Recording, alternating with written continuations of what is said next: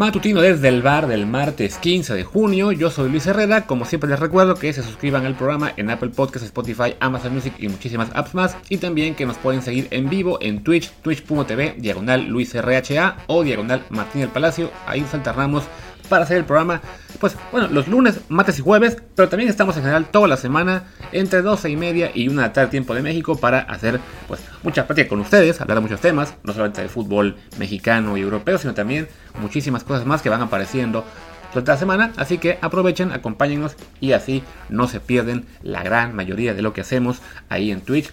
en compañía de mucha gente que en el chat nos da para muchos temas, como fue el programa de ayer, que pues básicamente se acabó convirtiendo en una discusión sobre el tema del 9 de la selección.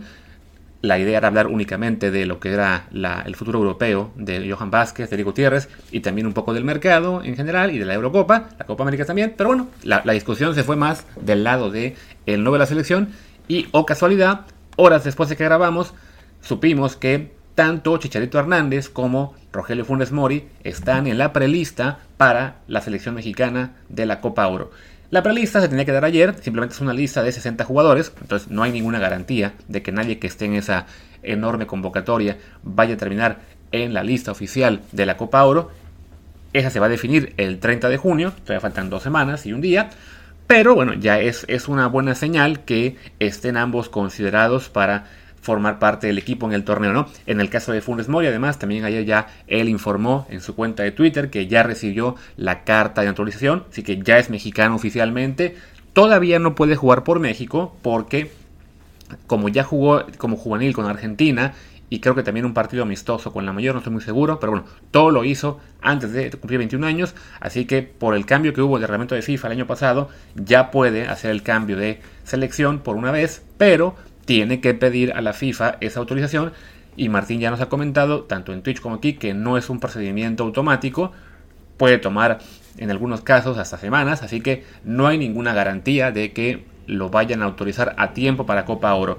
suponemos que la federación ya está moviéndose para agilizar este trámite lo más que se pueda, sobre todo sabiendo de que, bueno, de que ya venía la carta de Funes Mori en camino y que iba a tener los tiempos muy,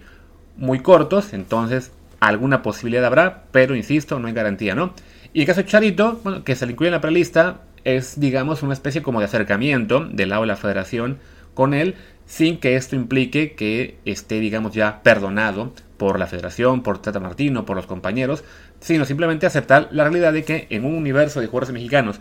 para Copa Oro, pues ya sería demasiado no, no aceptar que el Chicha está entre esa lista de top 60, digamos, de mexicanos, ¿no? En especial, pues con una muy importante camada que va a ir a Copa Oro, que van a tener Juegos Olímpicos, entonces sí, sería ya, digamos, negar la realidad de que Javier Hernández, aunque a muchos les sigue doliendo, pues es un delantero importante que parece estar eh, en, en, vías de recuperar un buen nivel, seguramente no el que tuvo en sus mejores años con el United o incluso en el Leverkusen, pero todavía un, nivel aceptable para selección en una posición en la que, pues desafortunadamente, en este momento no hay opciones buenas, ¿no? Tanto Alan Pulido como Henry Martin se han quedado cortos, son jugadores buenos para Liga MX, pero que les ha pesado mucho estar en selección, y es normal, no cualquier jugador puede estar en selección, en el caso de ellos, pues les ha llegado la oportunidad, sobre todo por, por la falta de mejores alternativas en este punto,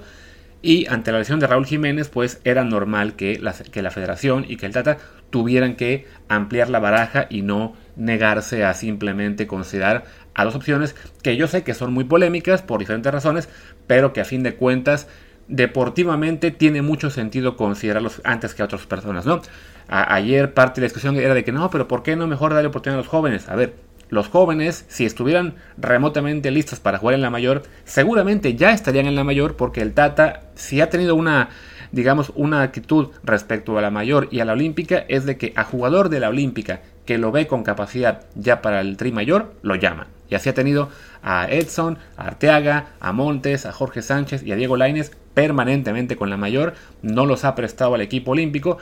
y pese a tener una urgencia de delanteros, no ha hecho básicamente ningún movimiento por quedarse con Macías o por el Mudo Aguirre o con uno de los Santiagos, porque es evidente que todavía no están listos, ¿no? Entonces, viendo que, que, Martín y Pulido no, no han podido con el paquete, que Raúl Jiménez aún no va a jugar este verano es normal ir con las opciones más sensatas como alternativas que serían Funes Mori y Charito. ¿Que van a funcionar? No lo sabemos. Es, es, es, bastante factible que a lo mejor los llamen, que vayan a Copa Oro y tampoco les vaya bien. Bueno, en ese caso sí, habrá que ir con la siguiente alternativa, sea Macías, sea el Mudo Aguirre, quien sea que esté jugando, ¿no? pero no nos podemos saltar pasos solamente por rechazo a un jugador, sea porque es naturalizado o sea porque es de Chivas y nos cae mal porque se volvió muy pesado en algún punto de su vida. Pues saben que eso no es el trabajo de la, selección, de la federación, del técnico nacional, no es darle gusto al capricho del aficionado, ¿no? Es buscar las mejores opciones y en este caso sí, yo estoy convencido de que sin saber si funcionarán o no, pues lo más obvio era buscar a, a Javier Hernández y a Rogelio Funes Mori para que quizá uno o los dos, no es una competencia entre ellos, es más bien, bien pueden estar los dos en la Copa Oro apoyando a la selección mayor, que en las últimas semanas, pues hay que decirlo, nos ha dado muchos motivos de preocupación con resultados malos y con un juego muy pobre, ¿no?